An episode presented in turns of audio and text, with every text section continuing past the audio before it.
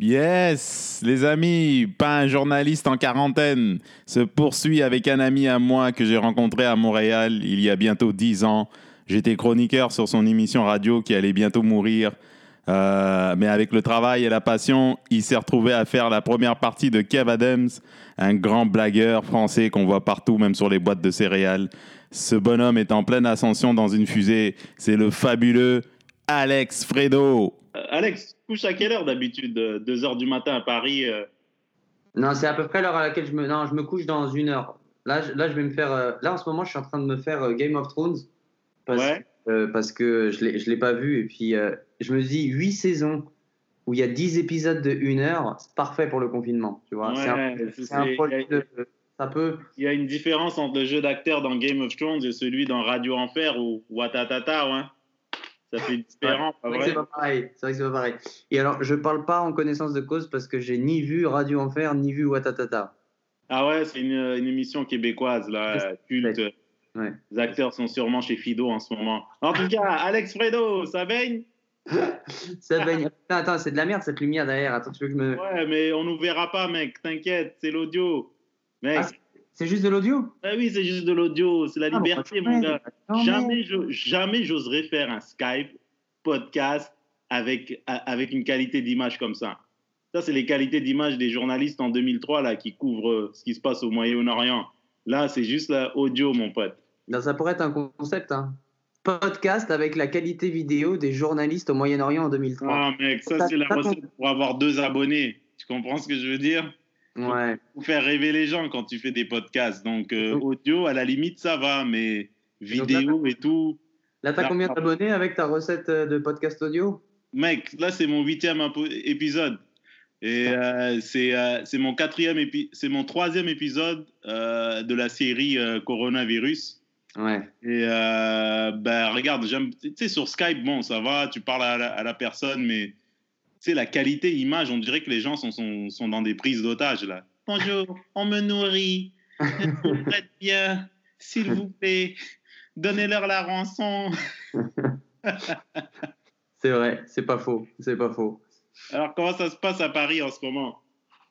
Bah écoute, c'est.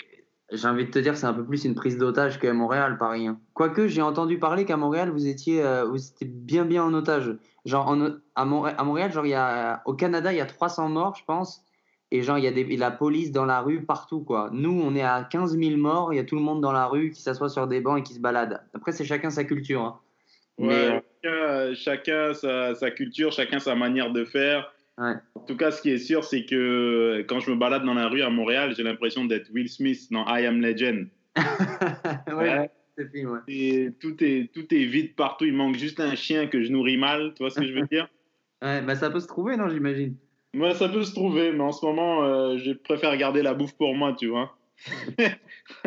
mais j'ai jamais vu des villes comme ça. J'ai jamais vu. On, est, on essaye de garder le moral. Là, on, on s'occupe.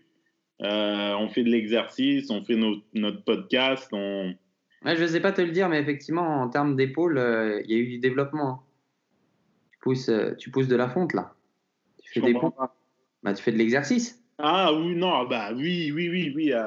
oui, je fais de, mais, je lève pas trop de poids, mais merci en tout cas. Mais je fais, je continue à faire mon jogging. Je, je fais mes pompes. Je fais, je fais des trucs pas intéressants pour 99% des gens, quoi. Tu vois ce que je veux dire? Ouais, mais en même temps, c'est C'est ce que tu- intéressant pour moi, tu vois. Mais dis-moi, t'es confiné avec qui, toi? Ah, je suis confiné avec ma copine. Bah oui, comment elle va? Elle va super bien. Eh, j'attends un enfant. Tu le savais pas, toi, non? Non, je te crois pas. Je te jure. Félicitations, mon pote. Elle a la bête- on dirait un basket, avec- les ballons de basket là. Ouais. Un ballon de basket maintenant. Avec ta, avec ta copine, l'enfant? Eh bah j'espère, bah oui mec. Avec. euh, Ouais mec, c'est pour ça qu'on est motivé, on fait des projets, on n'a jamais été aussi sérieux et charmant, jamais été aussi ouvert d'esprit. Hein Je suis vraiment content pour vous. Ça me fait vraiment plaisir, hein. vraiment sincèrement. J'espère qu'il va, nous- il va, il va naître post-confinement parce que moi, Pourquoi c'est combien de mois là? Parce que là il y a tellement de règles, tellement de choses dans les hôpitaux, euh, il y a pas de- Ouais. les visiteurs sont limités, tu vois. Mais vous êtes, vous êtes, elle est à combien de mois euh, ta copine? Là, elle a, bah, nous, on compte en termes de semaines, parce que apparemment, quand tu écoutes Canal Vie, c'est ça qu'ils disent de faire. En termes de semaines. Et là, elle en est à ça. euh, combien déjà? 23. 23. Check le père absent qui dit Combien t'es Combien qu'il a, qu'il a 23 semaines. 23 Ah, si je divise par 4, on arrive à à peu près un, un plus de 5 mois. Exact, mec. Et ben écoute, euh, ouais, je pense qu'il va naître après le confinement, parce que sinon c'est vraiment un confinement euh, insupportable, j'ai envie de te dire. Ça veut dire que... Ouais. Mais je m'accroche à ça, tu vois. Je m'accroche au, au bonheur de euh, d'être père, d'être un, d'être un citoyen beaucoup plus responsable. Tu vois ce que je veux dire? Je m'accroche à ça. Et donc, Bah ouais, ça va te responsabiliser, c'est sûr. C'est sûr, il va y avoir... tu es en train de construire un foyer, hein. Exactement. Donc, on prend tout ce qui passe, tu vois. On fait la figuration chez Radio-Canada. Hein on fait tout, mec. Mais t'as, toujours fait de la figuration chez Radio-Canada. Non, maintenant, je suis passé à autre chose. Je fais des pubs de fromage maintenant. Ah, Ouais, ok. T'es pas passé au rôle muet, quoi. T'es, Ouais, resté ouais, pur dans un autre parler. Parfois, ils me laissent parler, mais t'inquiète, hein, on gradue, mec. On gradue étape par étape. Bientôt, ils vont me foutre dans la guerre des étoiles. C'est comme ça qu'on commence, mec. mais toi, sinon, comment ça va, euh, Alex? Ça va bien? Comment ça va là avant le confinement? Qu'est-ce que tu faisais? La vie était belle euh, tu, euh, Je sais pas, j'essaye de me rappeler de ça comme une, comme une période... euh, comme une période très très lointaine déjà. Qu'est-ce que tu C'est vrai ça, te- ça te paraît loin? Ah ouais, moi ça me paraît loin. Qu'est-ce que je faisais avant le confinement?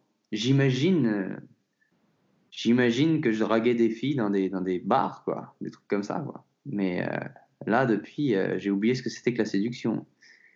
Mais après, si tu veux, euh, ça me permet de me recentrer sur moi et puis euh, essayer de faire d'autres choses. En fait, pour répondre sérieusement à ta question, j'ai fini, en fait, juste avant le confinement, j'ai donné un spectacle à Genève. J'ai fait, j'ai donné mon spectacle à Genève, ça s'est super bien passé.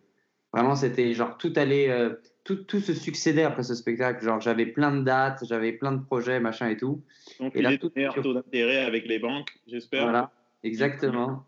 Et là, euh, et là, et là, tout est mis sur pause un peu, mais, mais c'est pas grave. Je suis pas, euh, je crois pas, je crois pas que c'est une période, si tu veux, où on est en train de se dire, euh, ah ouais, mais là, moi, je devais jouer là, je devais jouer là. Non, on est, on est, c'est une période où on a envie que qu'il y ait le, le moins de malades possible et que les gens s'en sortent, parce que ici, en tout cas à Paris, en France, je sais que vous au Canada, vous êtes quand même encore un peu, un peu épargné de ça.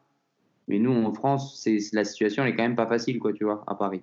Je sais que euh, euh, moi, euh, tu sais, genre, j'ai des proches qui, qui, qui, qui ont des, qui ont leurs parents, qui ont leurs grands-parents à l'hôpital, quoi, tu vois. Donc, c'est, c'est pas facile. Tu sais, c'est des gens qui sont proches de toi, quoi, tu vois. Oui.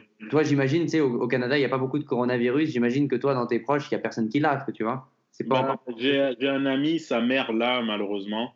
Ouais.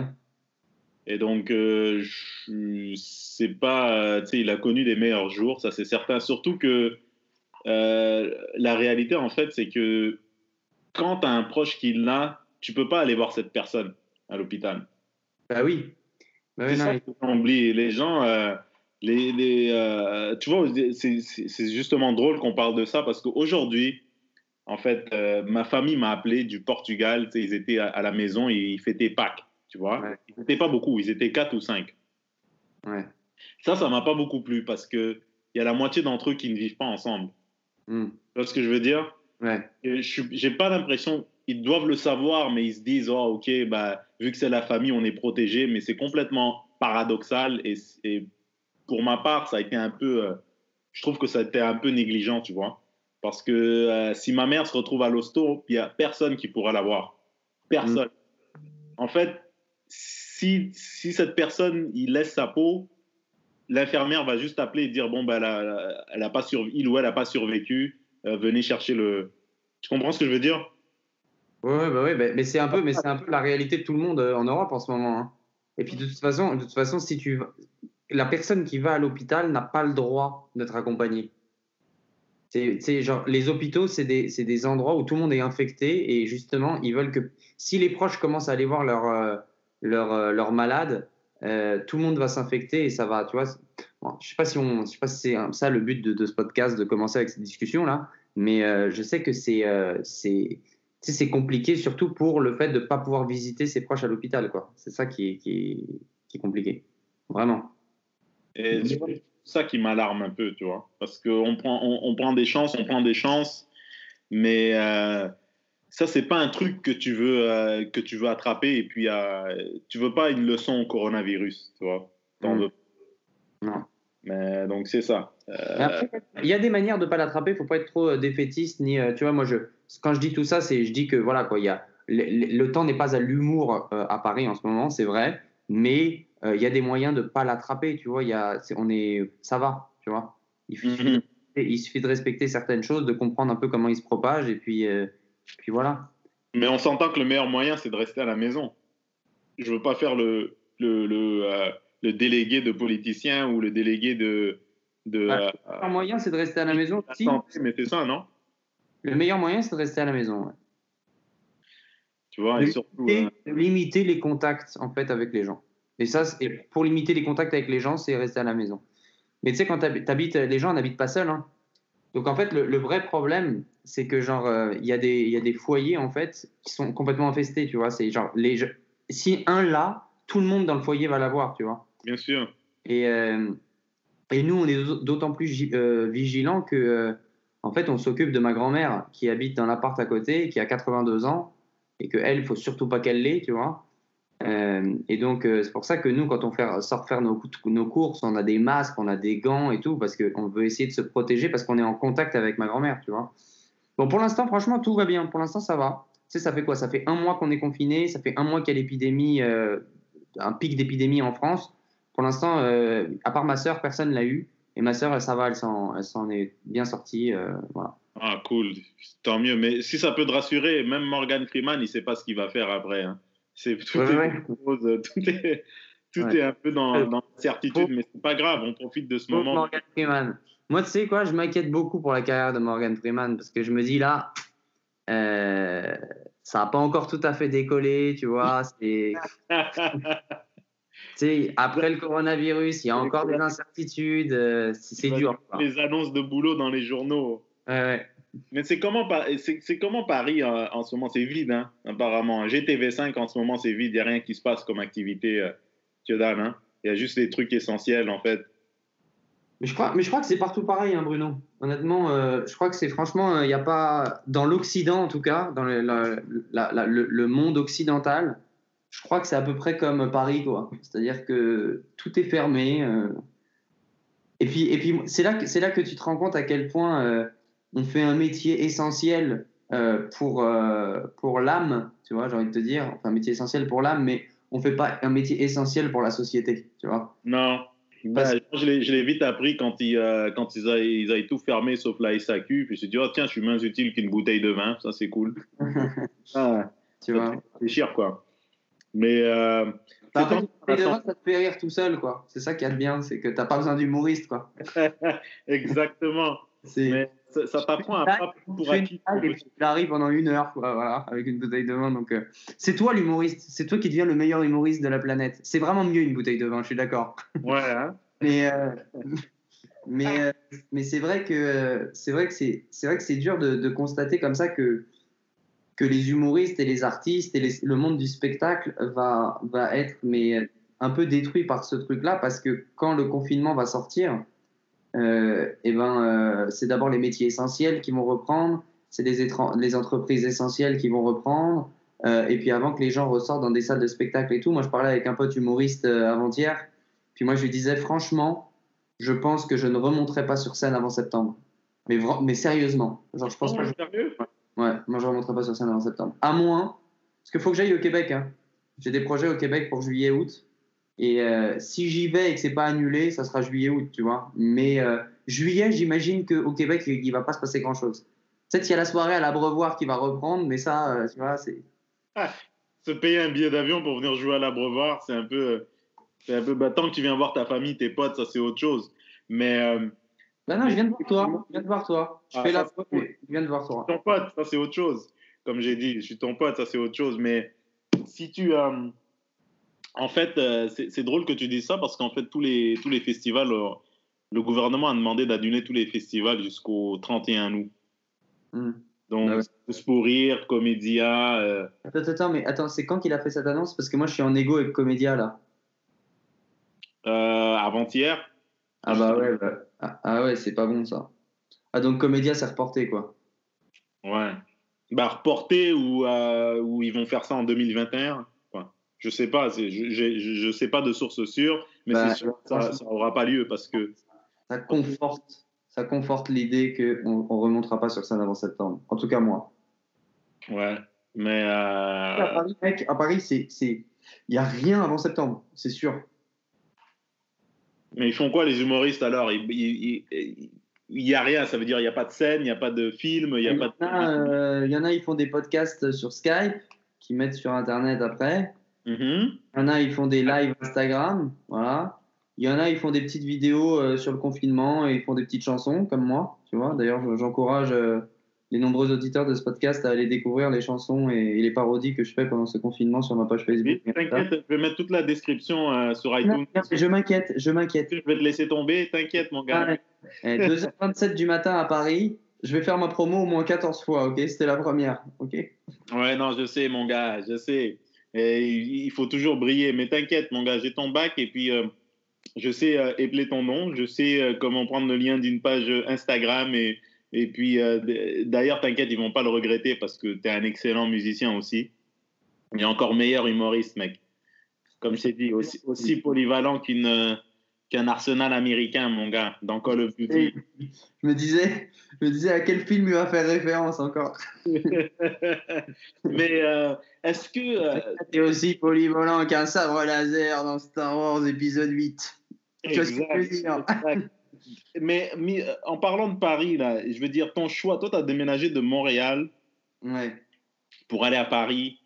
Et comment ça se passe maintenant, le regret, en fait euh? euh, Sur une échelle de 1 à 10 Allez, dis-moi, sur une échelle de 1 à 10, comment ça se passe, le regret alors, le regret de quoi? Le regret, d'avoir Non, je dis, dis pas que tu regrettes, mais c'est la différence euh, la plus considérable que tu as pu remarquer en, en étant maintenant installé à Paris euh, euh, en tant que jeune adulte depuis plus de huit mois. Bien qu'avant tu y habitais, mais maintenant en tant que professionnel, tu vois. Hmm. Bah, franchement, elle est énorme cette différence. je dois t'avouer que euh, si le Québec a pour moi été, euh, je dirais, une, une sorte d'école, euh, la France est pour moi une sorte de, comment dire, de, de, de, de vie active, quoi, tu vois. C'est-à-dire que depuis que je suis arrivé ici en France, j'ai commencé vraiment à travailler sérieusement. C'est-à-dire, j'ai appris ce que c'était que le métier d'humoriste. Ah, au Québec, je dois t'avouer que j'ai appris plutôt à faire des blagues, à monter sur scène, à m'adresser à des gens, à, essayer de faire rire avec des choses, réaliser ce qui est drôle, réaliser ce qui l'est moins, réaliser ce qui me fait rire ne fait pas nécessairement rire les autres. Et j'ai aussi réalisé que ce qui me fait pas rire euh, bah, fait rire euh, les autres. Donc euh, il y a plein de choses que j'ai appris au Québec, mais en France, vraiment j'ai commencé à travailler. On m'a mis sur scène, j'ai eu des opportunités et, je me suis retrouvé face à des publics immenses. Et, et, et puis j'ai appris que c'était que c'était vraiment un vrai travail en fait que euh, que c'est pas parce que tu veux ou que tu veux pas que tu vas pas le faire, que c'est pas parce que tu es en forme ou que tu n'es pas en forme que tu dois pas performer comme un taré, que euh, que voilà quoi, c'est et, que tu dois écrire et tout le temps te remettre en question. Et, puis j'ai surtout aussi découvert que le public français n'était pas le public québécois, que c'était pas du tout la même culture et que c'était pas du tout euh, la même manière de faire rire. et, et aujourd'hui, en fait, je suis un peu entre les deux, quoi. Tu vois, je suis un peu avec le respect et l'admiration que j'ai pour l'humour au Québec, euh, cette, euh, comment dire, cette technique et cette mathématique de l'humour. Mais aujourd'hui, j'ai aussi l'admiration du, euh, de la sensibilité et, de, et du verbe de l'humour français. Tu vois ce que je veux dire? Et, et, ces deux choses, j'essaye de les faire grandir en moi de la même façon, de leur donner autant d'importance parce que je crois que on est plus fort, plus on a de cordes à son arc, plus on est fort, tu vois. Et c'est et, pas pour être fort que je dis ça, mais c'est que euh, je veux utiliser ces outils-là, je veux utiliser ce qui est important au Québec, je veux utiliser ce qui est important en France. Tu vois, en France, il n'y a pas cette, euh, cette... Euh, de plus en plus, elle, existe, mais il n'y a pas cette, cette maladie pour faire rire toutes les 8 secondes. Il n'y a, pas ça. De plus en plus, c'est là, de plus en plus. Mais je sais que moi, au Québec, tu vois, j'avais du mal à raconter quelque chose. Vraiment, j'avais du mal. Parce que quand je racontais quelque chose, il n'y avait pas de blague toutes les 8 secondes, tu vois. Il y avait un récit surtout. Et il y avait quelque chose, tu vois. Et, et, euh, j'ai l'impression que finalement, essayer de faire rire souvent, mais avec un récit, un vrai récit, c'est avoir le meilleur des mondes. Et c'est ce que je vise aujourd'hui, tu vois. Et ça, c'est le Québec et la France qui me l'a appris. Donc, pour répondre à ta question, ça fait maintenant 15 minutes que je parle. Euh, je crois que euh, je crois que en fait je regrette pas du tout et je suis très chanceux d'avoir été au Québec et je suis très chanceux aujourd'hui d'être en France donc en fait je remercie la vie euh, des deux côtés quoi. Non non mais moi ça fait plaisir de te voir aller ça fait plaisir de je suis surtout fier de, du fait que tu aies pris ce risque et que, que c'est un risque qui commence à, à, vraiment porter fruit et puis je sais que tu as la maturité nécessaire qu'il faut pour toujours évoluer pas t'asseoir sur tes lauriers euh, tu es quelqu'un de très intelligent, tu es quelqu'un de, euh, euh, comment dire, tu sais très très bien communiquer, tu sais ce que tu veux, tu n'as pas 21 ans, tu n'as pas des rêves de je vais aller sur Mars avec un secondaire 4, tu n'as pas ça, tu vois. Donc, tu as fait les choses étape par étape.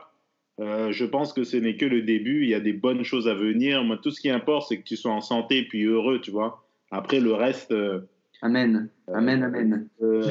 Merci. Euh, Europa Got Talent ou l'Europe a du talent à revendre, ça, c'est bien, mais c'est secondaire, tu vois. Bien sûr, bien sûr, bien sûr. C'est ouais, ouais, tu parles de la France avec. On n'a plus l'âge de, euh, de ouais, je veux que euh, je veux que le, président des États-Unis m'appelle de temps en temps pour le faire des blagues pour son enfant. Tu sais, c'est ces sortes de, de rêves un peu insipides et tout, tu vois. Mais je ne cracherai pas, je cracherai jamais sur les rêves. Non, il ne faut, pas, il faut pas voir les choses trop petites. Mais je pense qu'il y a beaucoup plus de monde qui s'intéresse. Quand je dis on, euh, je, généralise, c'est-à-dire je parle pour l'être humain, pour l'artiste ou pour l'entrepreneur ou pour n'importe qui qui fait quelque chose en essayant de se surpasser. Il y a beaucoup plus de monde qui s'intéresse à ce que tu fais en général que tu le penses. Tu sais. Hmm. surtout, quand tu, surtout quand tu le fais sincèrement. quoi. C'est aussi un truc, euh, c'est que, euh, c'est que mais c'est vrai que c'est vrai qu'à 20 ans, euh, on, se cherche et quand on se cherche, on, souvent on fait des choses pour ressembler à quelqu'un, pour avec beaucoup d'inspiration euh, et qu'on n'est pas vraiment soi-même. Et, je crois qu'à partir du moment où on arrive vraiment à être soi-même, euh, c'est là que c'est là que la vraie carrière commence, tu vois. Et il y a des gens à 20 ans, ils arrivent avec, ils arrivent à être eux-mêmes directs, tu vois. Mais je pense que ça, c'est quelque chose qui se contrôle pas. Il faut vraiment travailler, travailler jusqu'à arriver à cet état-là. Et une fois que tu es toi-même, ben, de toute façon, il y a une telle sincérité qui émane de ce que tu fais que les gens vont accrocher. Parce qu'ils accrochent avec l'organique. Tu vois ce que je veux dire, les gens? Et ça a beau ne pas être très drôle, ça a beau ne pas, euh, euh, voilà, tu vois, être, être parfait, mais comme c'est organique et que c'est sincère, les gens, ils vont s'attacher aux émotions, tu vois? Mais, mais moi, je sais que faire rire, c'est la chose la plus belle, enfin, c'est la chose la plus jouissive pour moi, tu vois, qui, c'est quelque chose que j'ai encore du mal à faire aujourd'hui, tu vois. Genre, je n'arrive pas à être drôle tout le temps, tu vois. Mais, mais euh, je sais que le spectacle que j'ai donné à Genève, là, euh, franchement, j'étais ému en sortant de scène parce que je me suis dit, putain, je viens de faire une heure et quart de spectacle. Et franchement, ça a ri toutes les 10 secondes minimum, pendant une heure et quart. Je me suis dit, putain, tu vois, tu es arrivé à un objectif. Après, j'ai encore plein de choses à travailler parce qu'il y, y, a toujours des trucs à travailler, tu vois. Mais, mais euh, mais je trouve que, je trouve que vraiment faire rire avec la sincérité, c'est euh, la chose la plus belle dans ce métier-là, quoi, tu vois. Ouais, parce que c'est. Euh, dans n'importe quoi, la sincérité, c'est important, je pense, même quand tu es facteur. Il n'y a pas de sous-métier, mais je pense qu'il ne faut pas se mentir à soi-même. Il ne faut pas. Euh, il faut pas s'inventer des raisons. Je pense que la raison pour laquelle tu fais quoi que ce soit doit être grandiose parce que la vie est difficile, tu vois. Et mm. c'est que juste cette raison qui est assez, euh, assez grandiose qui va te permettre de surmonter les étapes qui sont difficiles parce que, tu sais, euh, on se cache pas, l'humour, c'est pas la chose qui a c'est pas ce qu'il y a de plus facile au monde, y compris, euh, c'est pas le seul milieu qui est difficile. je veux dire, c'est boulanger aussi, c'est difficile, tu vois. Donc, c'est quand. mais réussir, c'est difficile réussir, c'est difficile parce que, euh, en fait, réussir, ça prend beaucoup de paramètres. Et là, effectivement, on parle même plus que de l'humour. Je pense qu'on parle de, de la vie en général. ça tombe bien, tu vois, il est 2h36 du matin. Moi, j'ai qu'une seule envie, c'est de philosopher, tu vois, pas faire des blagues. Donc, allons-y. Mais, mais réussir, euh, c'est quelque chose, en fait, qui demande tellement à chacun. sais, on a tendance à souvent dire, euh, à souvent se comparer aux autres et, et, prendre des réussites faciles, entre guillemets. Genre, lui, il a réussi, mais c'était facile pour lui. En fait, euh, non, la réussite, c'est quelque chose qui va te demander un effort et une sincérité. Je pense que toutes les réussites te demandent un effort et une sincérité. Parce que si tu te fais un effort, mais que c'est pas sincère dans l'effort, tu es dans le mensonge, tu te mens à toi-même, tu vas arriver à un objectif, mais ça ne s'appellera pas pour toi une réussite. Tu vas sentir en toi qu'il y a quelque chose qui fait que c'est pas ça la réussite, c'est quelque chose d'autre, tu vois. Donc vraiment, c'est chacun sa réussite en fait. Tu vois ce que je veux dire Et je pense que c'est un peu ça le but de la vie. C'est pour ça que la vie est difficile, c'est que on a tous des rêves, on a tous envie de réussir. Euh, c'est vrai qu'aujourd'hui, euh, la vie jusqu'à présent euh, nous a montré une réussite un peu formatée. Tu vois, genre c'est quoi réussir? Bah, C'est gagner beaucoup d'argent, c'est avoir des grandes maisons, c'est se la péter, tu vois. Mais en fait, en fait, je crois que vraiment tout le monde est conscient. Bon, tout le monde aimerait gagner beaucoup d'argent, de toute façon, ça c'est, ça c'est évident, parce que avec l'argent, tu peux faire ce que tu veux.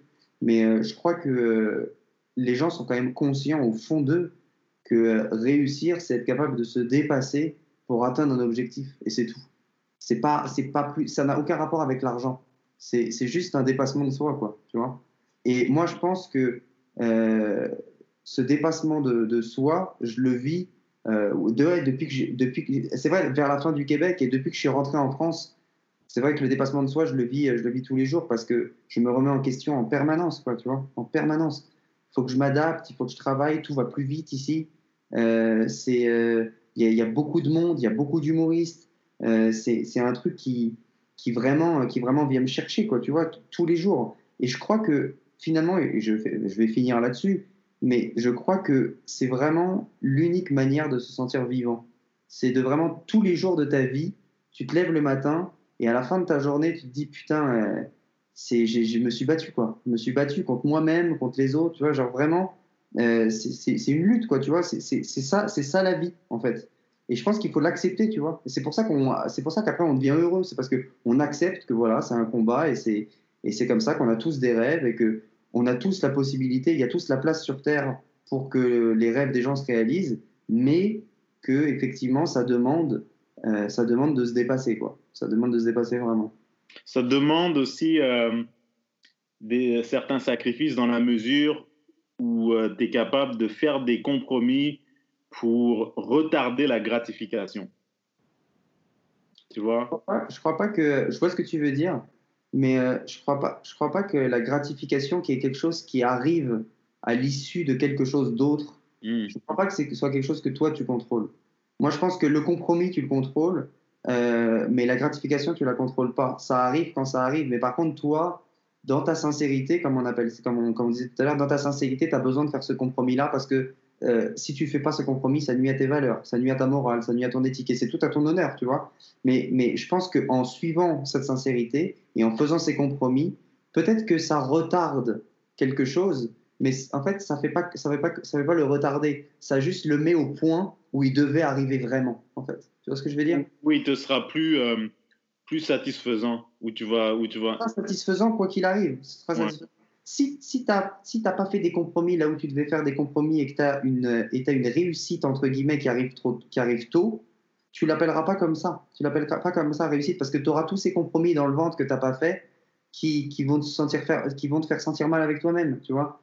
C'est des gens qui ont menti pour réussir, c'est des gens qui ont, qui ont vendu leur âme pour réussir. Ben, ces gens-là, ils sont pas heureux. Et ils, ils, ils, sont dans le succès, ils sont dans l'opulence, ils brillent aux yeux des autres, mais ils sont pas heureux.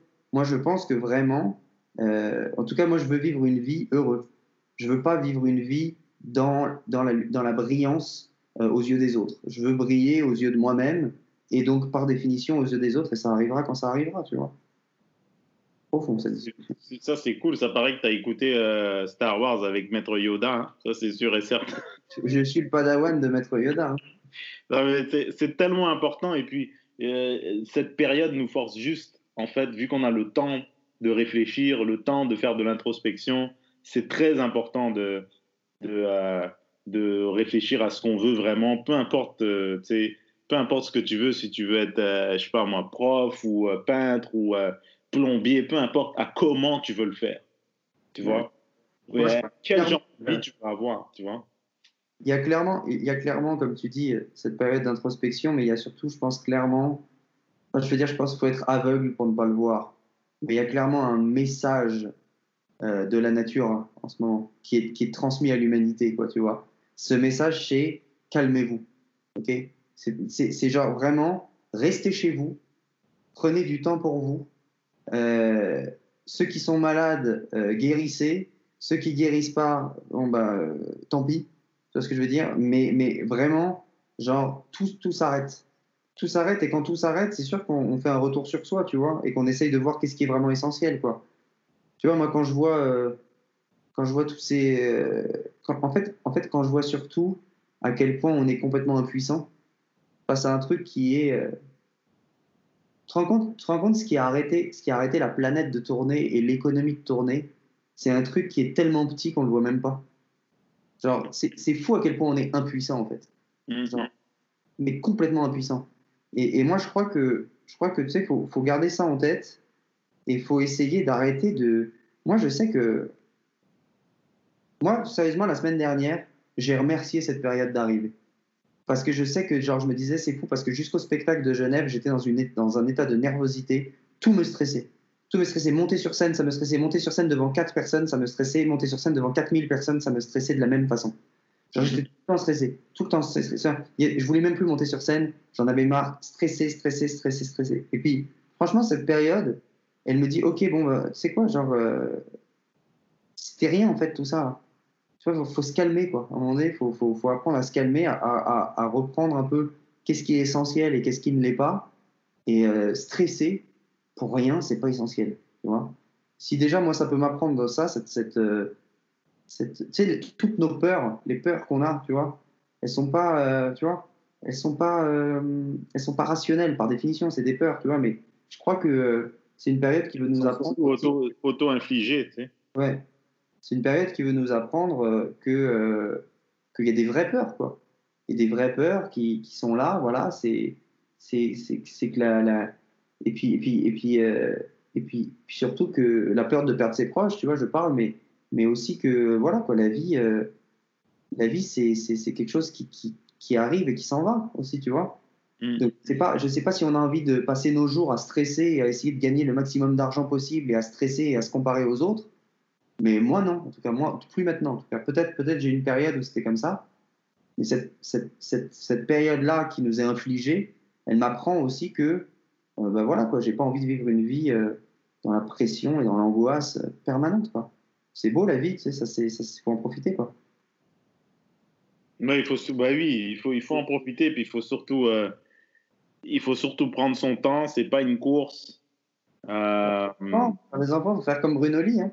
De quoi? Il faut trouver une petite meuf comme ça, faut se confiner avec, euh, voilà. Et puis, euh, Tu sais, c'est, c'est, au moins cette période m'a fait réaliser que je suis très chanceux, je suis très bien accompagné, je suis en santé, je touche du bois, j'ai pas la moitié des problèmes que beaucoup de gens ont. Je, que je regarde autour de moi, les gens, ils, parfois, ils ont même pas de maison pour aller se confiner. Ils sont, ils sont dehors, ils sont en mal en point. Sais, quand tout s'arrête, tu peux prendre une pause et regarder autour de toi et te dire, OK, je, je, il faut que j'apprenne à être reconnaissant de ce que j'ai. Hein. Et parfois, et souvent, c'est pas matériel, tu vois, ce sont les relations, ce sont... Euh, à partir du moment où tu as une maison, où tu as, un chez toi, tu as un toit, tu as, as, à bouffer dans ton frigidaire. Euh, bon, dans ton cas, une guitare, moi, une, euh, mon Apple TV, tu sais, des trucs, des trucs euh, c'est même pas beaucoup de choses, mais c'est des trucs qui sont, j'allais dire, nécessaires. je, veux veux pas, je veux pas faire chier, mais j'ai une guitare et j'ai aussi une Apple TV. Ouais, je sais, tu vois, je sais, toujours en train de se comparer, Alex. Hey, merde, moi, il, faudrait que j'achète une guitare maintenant, hein. Voilà, mais Mais voilà, quoi, donc ça m'a encore plus ouvert les yeux. Puis quand ça va reprendre, on va savoir apprécier, euh, on va savoir apprécier euh, euh, le retour. C'est tout. Ah, ben, franchement, tu as, dit, as dit un mot hyper important, je trouve, de cette période. Si on pouvait tous ressortir en ayant ce qui s'appelle au moins la, la reconnaissance de, juste ce qu'on a, juste être en vie, être en vie, être en bonne santé, euh, avoir nos deux bras, nos deux jambes, notre cerveau pour réfléchir, notre bouche pour parler, notre gorge pour chanter. Tu vois, c'est juste ça déjà, c'est énorme, tu vois.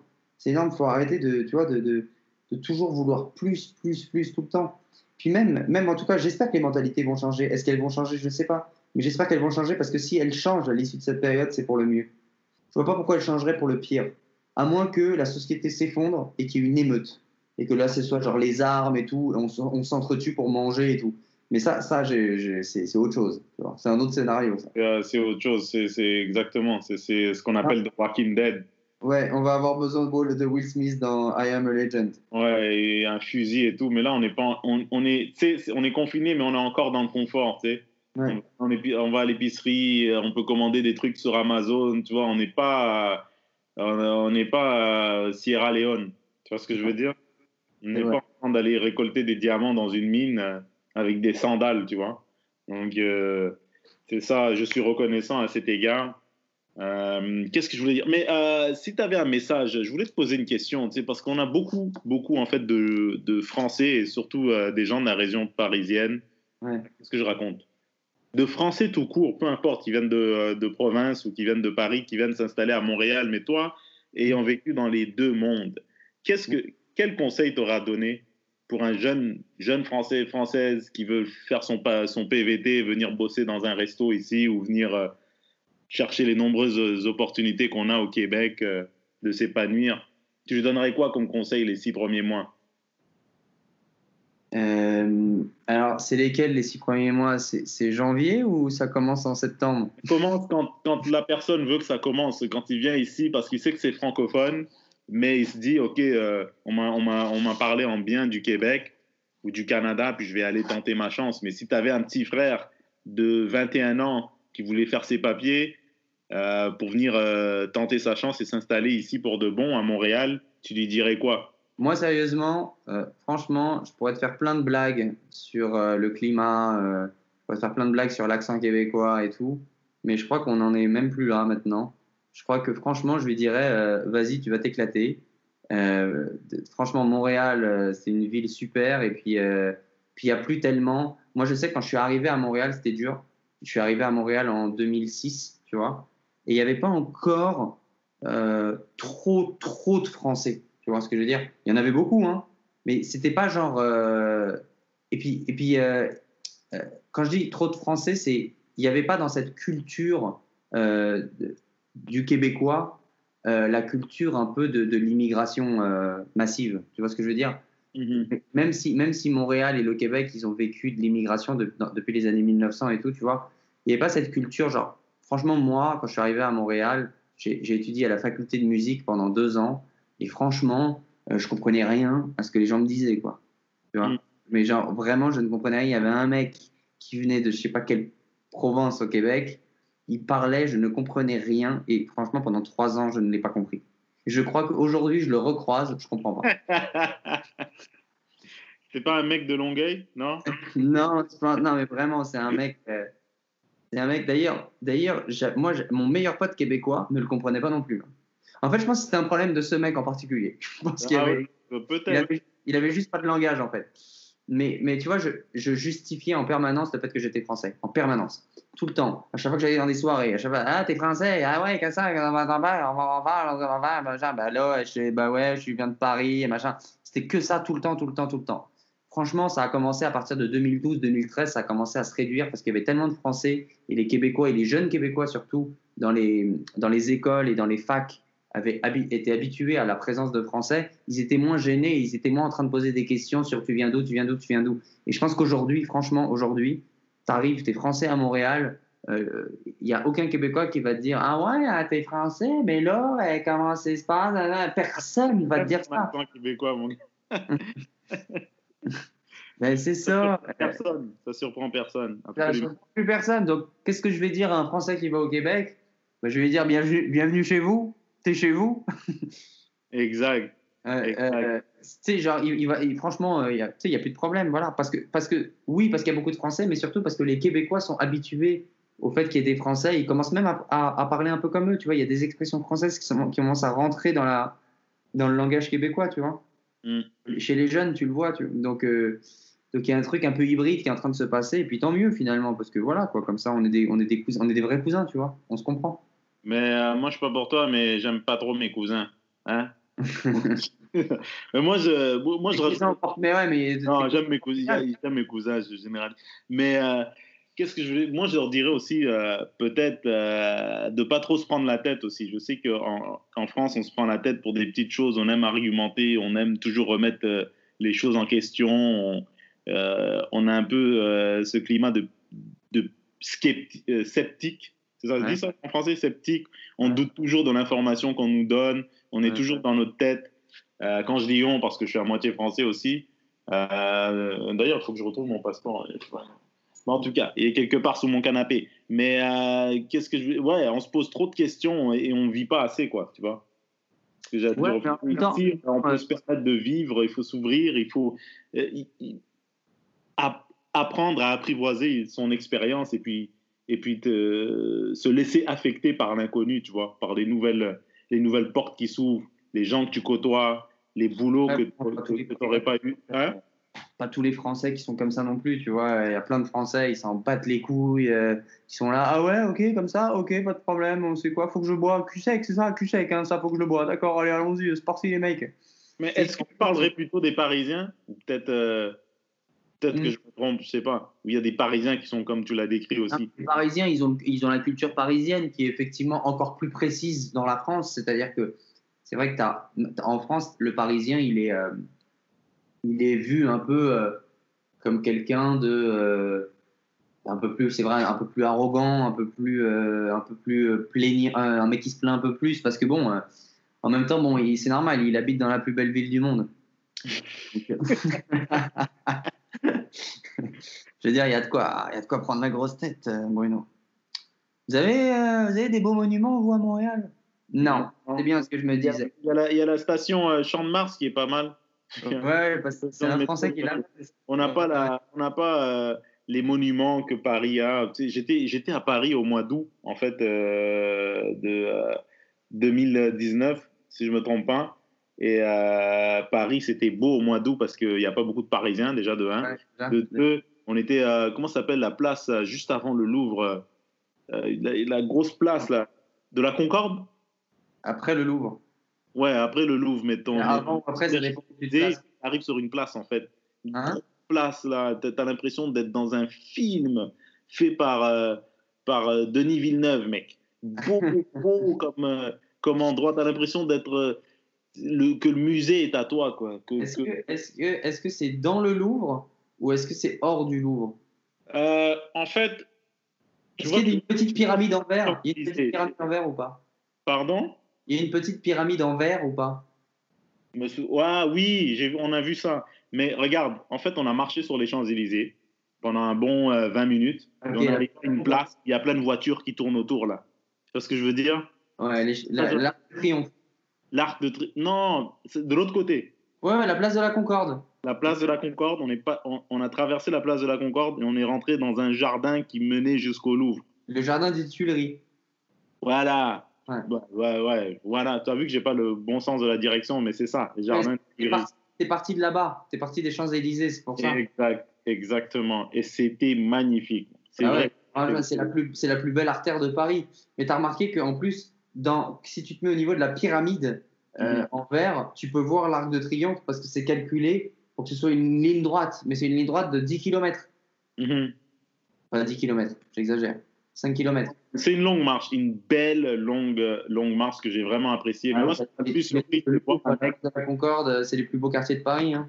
c'est très beau, effectivement. Et moi, ce qui m'a le plus surpris, j'ai vu un mec à un moment donné sur les Champs-Élysées, sur un balcon, en fait, euh, euh, sur le haut d'un immeuble, en fait, qui longeait les, Champs-Élysées. Et le gars, il parlait au téléphone, et puis je, je l'ai vu en regardant, je dis, mais qu'est-ce qu'il fait pour vivre là, ce mec À qui À quel cartel il parle, ce mec à qui Il doit se retourner dans son appart, il y a 20 kilos de il, il parlait en espagnol, c'est juste, le...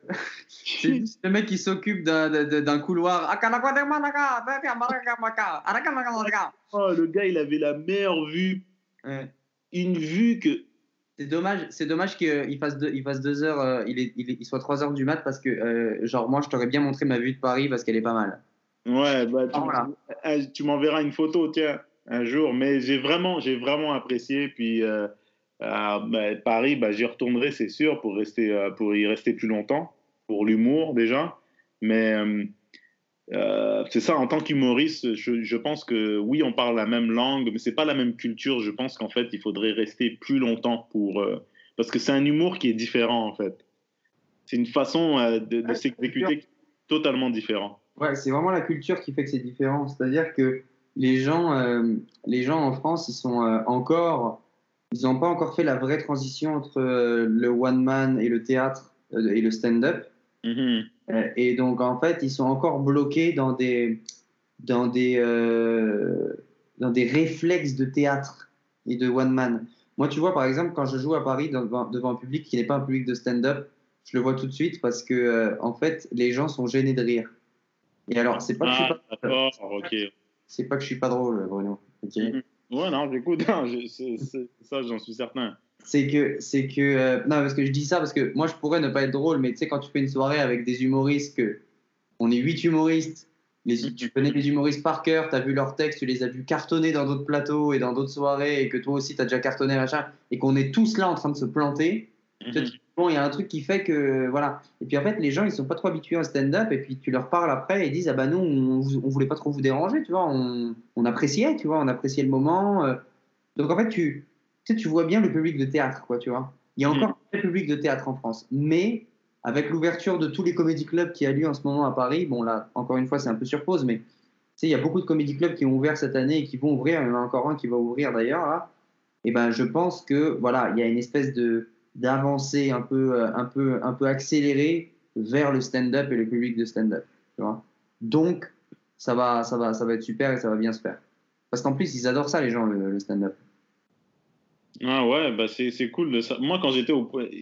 Écoute, ça a été un peu partagé, en fait, mon expérience. C'est-à-dire que au début, euh, j'ai fait quelques scènes, ça s'est super bien passé, mais après, je suis allé. Euh, je suis allé dans un euh, petit théâtre, théâtre point virgule, faire la première partie de Tania Dutel. Ah ouais, ouais, mais là, le point virgule, c'est l'enfer. Moi, j'ai. La première soirée, c'était c'était correct. Pour moi, humoriste québécois, je me considère comme humoriste québécois, c'était correct. Genre, les gens, ils. Sympa. Mais la deuxième soirée, ouf, j'avais l'air du, bouffon du roi qui allait passer à la guillotine, mon gars. T'as toujours des exemples et des références, mais des, des années, je ne sais pas. On est passé au Moyen-Âge, là. On est passé au Moyen-Âge. Les, les, en plus, je voyais des spectateurs, mais tu sais, les spectateurs sophistiqués. Tu vois, les gars, ils gardent leurs écharpes.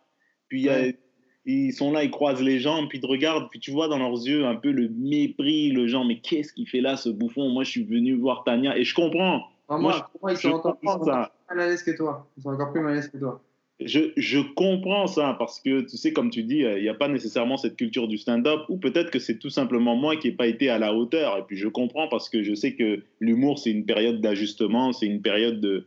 Euh, de euh, euh, c'est ça, où il faut s'ajuster, il faut rester plus longtemps pour retravailler ces trucs parce que c'est pas la même culture. Mais j'ai adoré voir les gens dans la salle qui sont pas du tout là, c'est pas le même public, c'est pas le même genre de personnes, tu sais. c'est des gens qui ont des dalmatiens et puis qui euh, qui, qui, qui, qui euh, montent le prix de l'essence euh, sur, leur, sur leur balcon avec un téléphone en or, toi, tu vois, le genre de public Pas tellement, j'en ai jamais eu, mais, mais, mais, je peux imaginer, ouais. Mais je leur demanderai la prochaine fois que je joue, je te jure, s'il y a un mec avec une écharpe, je lui dis Avez-vous des dalmatiens? Parce que je veux savoir si c'est vous. Ouais public de. Vous avez, vu Bruno Lee au point virgule, vous, hein, attention.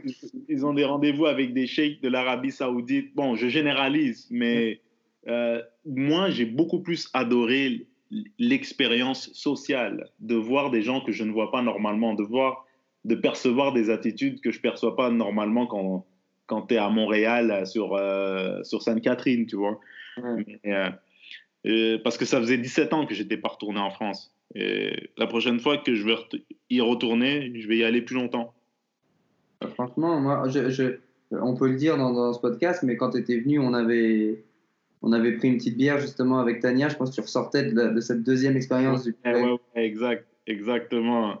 Et effectivement, on a senti que, euh, en tout cas, tu n'avais pas du tout un teint de dalmatien. Non, et, surtout quand, tu viens faire la première partie d'un humoriste qui fait payer les gens 20 euh, euros ou je sais pas quoi, tu veux être compétent, tu vois. Peu importe la raison, peu importe ce que tu peux pas, peu importe ce qui se passe, tu veux être compétent à la limite, tu vois. C'est le moins que tu puisses faire pour que l'autre personne puisse venir surfer sur ta vague, tu vois. Mais genre, t'as pas eu, t'as pas eu un seul rire? La, la première fois, ça a été partagé un peu. Ça a été, euh, ça a été inégal, en fait. La deuxième soirée, mec, j'avais l'impression de faire des blagues dans des tranchées. Tu vois ce que je veux dire? Ouais. Des tranchées où les gens... Mais genre, il y avait un silence total? Genre, Il y avait- ben, mon gars, il y avait... euh, en tout cas, s'il y avait des rires, peut-être que... euh, je sais pas, moi... euh, peut-être que c'était moi qui avais encore le décalage horaire, mais non, il y avait du boulot à faire. Mais j'étais peut-être pas Euh, j'ai fait les premières parties d'un humoriste qui s'appelle Tony Saint-Laurent au point virgule pendant toute l'année en fait. Euh, Peut-être entre une et deux fois par semaine, je faisais sa première partie au point virgule. Et je t'avoue qu'il y, a- il y a des soirs où ça s'est très très bien passé. Après, j'ai pas fait de soir, je veux pas me vanter, mais j'ai pas fait de soir où, où c'était une catastrophe, tu vois. Mais il y a eu des soirs où c'était vraiment difficile, je trouve. Ouais. Mhm. Mais il y a- Et- on a besoin des soirées comme ça. Ouais, mais ouais, mais même, j'aime pas le point virgule, moi. J'aime pas trop le point virgule, en fait. Je sais Mhm. pas, il n'y a pas une ambiance. euh, Je sais pas, il y a une ambiance. Sais, les gens, il faut le dire aux gens là qui nous écoutent, mais genre, en gros, c'est une petite salle de 100 personnes, mais qui est faite. C'est-à-dire que tu as une scène, tu as genre quatre rangées devant toi, et alors après, c'est une espèce de. C'est une espèce de. de, de, de, de- de- de- de labyrinthe de rangées. T'en as, il y en a qui sont assis sur scène C'est pratiquement. comme au Moyen-Âge, en fait. Tu fais rire le roi et sa cour, et puis si C'est c'est ça. pas drôle, il y, a un- il y a un truc qui fait. C'est le sol qui fait comme boum, et puis tu, sens un peu. En fait, c'est pas sont chaleureux. Ils sont assis sur scène en fait. Ils sont assis sur scène. Il y a trois rangées à droite. Ils sont pratiquement assis sur scène et eux ils rient pas parce que eux ils sont sur scène en fait. Donc en fait, en fait ils attendent. Et en fait, en fait ils sont comme ils sont comme leur si t'es drôle ils sont drôles. Tu vois ce que je veux dire? Exact. Ils attendent que tu sois drôle pour être drôle eux-mêmes. Tu vois limite ils sont sur scène avec toi et il y a une espèce de, de- de fausse complicité qui se crée. Et il y a des gens qui sont à l'étage Mhm. on ne voit pas parce qu'ils sont derrière une barrière et on ne les voit. Eux nous voient, mais mais nous on ne les voit pas. Et donc en fait la salle elle est vachement mal faite. Des interrogatoires de, de policiers, en fait. C'est ça. Ouais c'est ça. Euh, Comme quand tu es en garde à vue. Mais ceci étant dit, c'est une salle mythique, puis j'ai apprécié j'ai apprécié l'expérience. Juste la faire, pouvoir être au théâtre, point virgule, pour moi, ça a été une expérience sans précédent. Puis, tu sais, faire la, la première partie de Tania Dutel, ça, je lui en remercie parce que, tu sais, elle n'était pas obligée de me la donner, tu vois. Et euh, je trouve que les gens ont été super sympas, tu vois, les humoristes, le milieu et tout. Euh, Bon, j'ai pas trop découvert le milieu en cinq jours, mais euh, en fait, j'ai juste vu toi et Tania, quoi. Et j'ai juste rencontré Tania. Mais en tout cas, le milieu, euh, vraiment sympa. Les humoristes. Ouais, bah, non, il y avait trois ou quatre autres. au, café Oscar, il y avait un gars qui, je me rappelle plus, il a l'air d'un Américain, mais c'est un Français. Je pense qu'il jouait au foot avant. Il s'appelle Kevin ou un truc comme ça. Je me rappelle plus. Bref, le jour où je me souviendrai de son nom. euh, Quelque chose. Non, mais ça me dit quelque chose, ça. Attends, un humoriste qui joue. foot, c'est un joueur de foot, de soc- foot soccer. Euh, Ouais, ouais, ouais, ouais, mais oui, je vois très très bien. Kevin Dubreuil ou du, du- quelque chose comme ça. Exactement, exactement, exactement.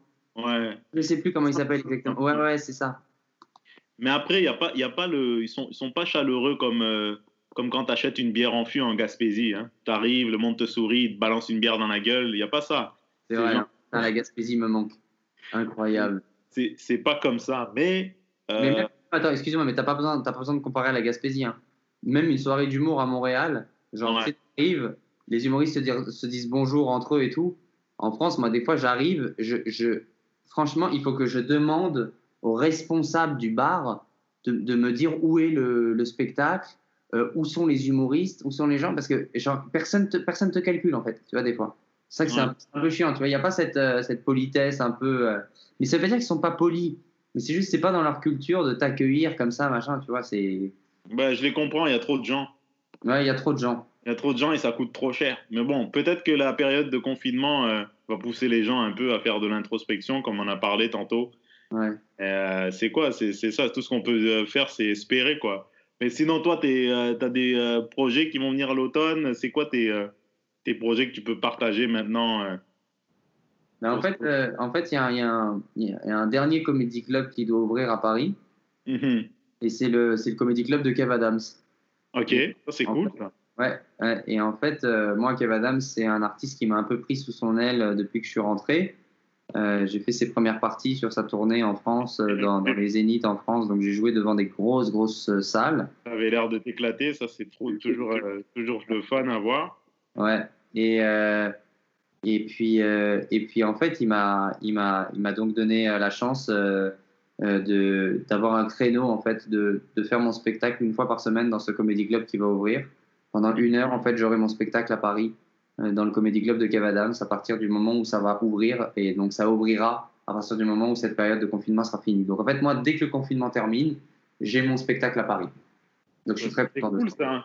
Est-ce Ouais. que c'est à côté du point virgule? Non, c'est pas, c'est pas tout à fait. euh, ouais, c'est, c'est pas, c'est pas le Moyen Âge. C'est, euh, c'est plus, euh, c'est plus Napoléon en fait, euh, le, le comédie de Kevin. Je sais pas, mais ça va me faire plaisir de le découvrir quand je quand quand ce chapitre sera terminé quoi. Ben, ça, Ouais. C'est cool. Ben, je suis tu viendras, tu y joueras? Oui, bien sûr, mec. Si si dès qu'ils vont réouvrir les aéroports. Bah ouais, ouais, j'ai hâte, j'ai hâte. Mais bon, en même temps, on en a, faut, faut attendre que ça se termine, faut attendre que cette épidémie se passe. Et puis, euh, en attendant, restons chez nous, euh, méditons, euh, introspectons. Game of Thrones. Game of Thrones, je finis Game of Thrones et, et, puis, et puis tu finis ton podcast et puis tu t'occupes de ta blonde qui est enceinte et qui a besoin de toi. Et- Exactement, mais et, et yo, merci hein, d'a- d'avoir donné une heure de ton temps à 3 heures du matin, mec. Comme je t'ai dit, Plaisir, je suis éclaté là. on un espion de la CIA qui fait un debriefing euh, dans son sous-sol. euh. Je suis pas coupable, je vous jure, je ne le connais pas. Je sais pas qui est ce Robert. Ne connais vendre pas. l'information à 3 heures du matin, mais euh, c'est fort apprécié. Et puis, euh, bah écoute, euh, on s'appelle et on déjeune, mec. Allez, avec plaisir.